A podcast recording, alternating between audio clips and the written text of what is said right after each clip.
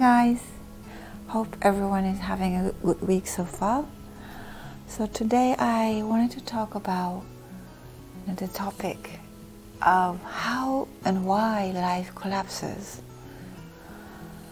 And um, the reason I wanted to talk about this is this is going to be, um, this has always been, but it's going to be more prominent. The shift and abrupt changes in life with the way we have been living will be a more prominent this year and onward. So I wanted to talk a little bit about this and why it happens.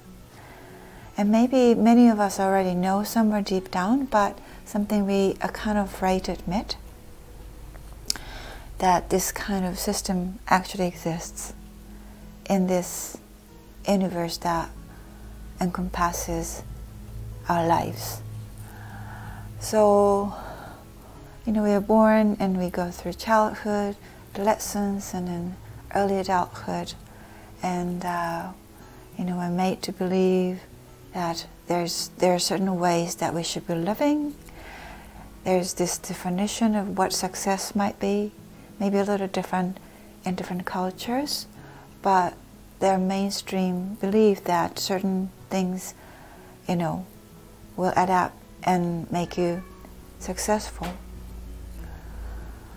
But you know, halfway through life, or maybe even earlier, because the the whole process is accelerating more and more. We kind of hit with realization that well, none of this are actually working or ever worked, but we tried so, so hard to believe that they're working. Sorry, my cat is being really active. And, um, but it only lasts for so long. It just, it's almost like, you know, the waves that comes and each time it comes, it takes away a little bit of sun with it. And after a while, after a few years, you know, the beach that used to be this wide, we find it to be much smaller because but it's a natural rhythm of nature. But then we freak out and we, we can realize that we don't have much left for some reason, despite all the effort, despite all the um, things that we did trying to build up what we are supposed to be building up in life. And none of these are working. And you hate people around you, you hate yourself, you hate your job, you hate your family, you hate where you are, you hate pretty much everything. You want to pretend that you don't hate them, but it can't last for so long. You know, it's a really, really, really shitty place to be. That kind of mental state, emotional state. But that is a very important place to be actually, because only then we realize that we have the space in ourselves to accept that we have been trying to hold on to something that doesn't really exist. Yes, exists in our fantasy world called 3D matrix, but it really doesn't exist in actual in actual reality, which is more expansive and something that really is more fluid.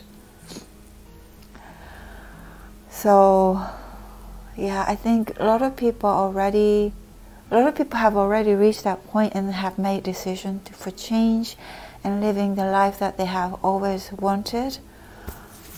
But I think that, and I feel that there are a lot of people now who have really hit the rock bottom or about to hit the rock bottom where they get just, you know, made to face it and it's going to take some time for them to actually accept what they have to, you know, face or accept. But once, you know, we enter this phase, unfortunately, there's no, you know, going back because it feels like hell, but it only happens when our soul decides that we are ready. It's not like you know any external situations pushing, you know, themselves onto you, but it's us, deeper part of us, agreeing to the next phase of a, a life or soul evolution, and that energy attracts external situations to evolve accordingly. So there's no, you know, outer situation, someone else doing anything bad to you. Actually, it's us creating those new situations, upheavals from within. Yeah. So if you are in that kind of situation, in that vortex, please know that it's no, there's nothing wrong. It actually is a blessing in disguise.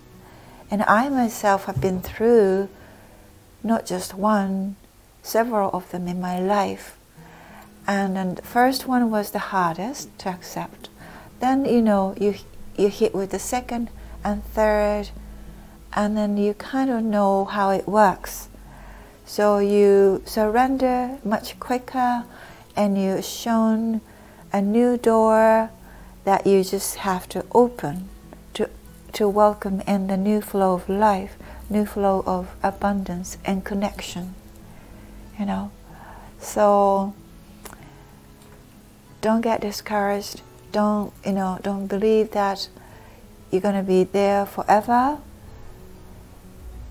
You know, the faster you surrender, the faster you just put your hands Throw your arms up in the air and say surrender to your soul.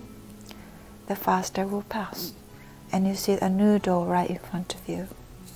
Okay, thank you for listening. Have a, have a great rest of the week. Bye.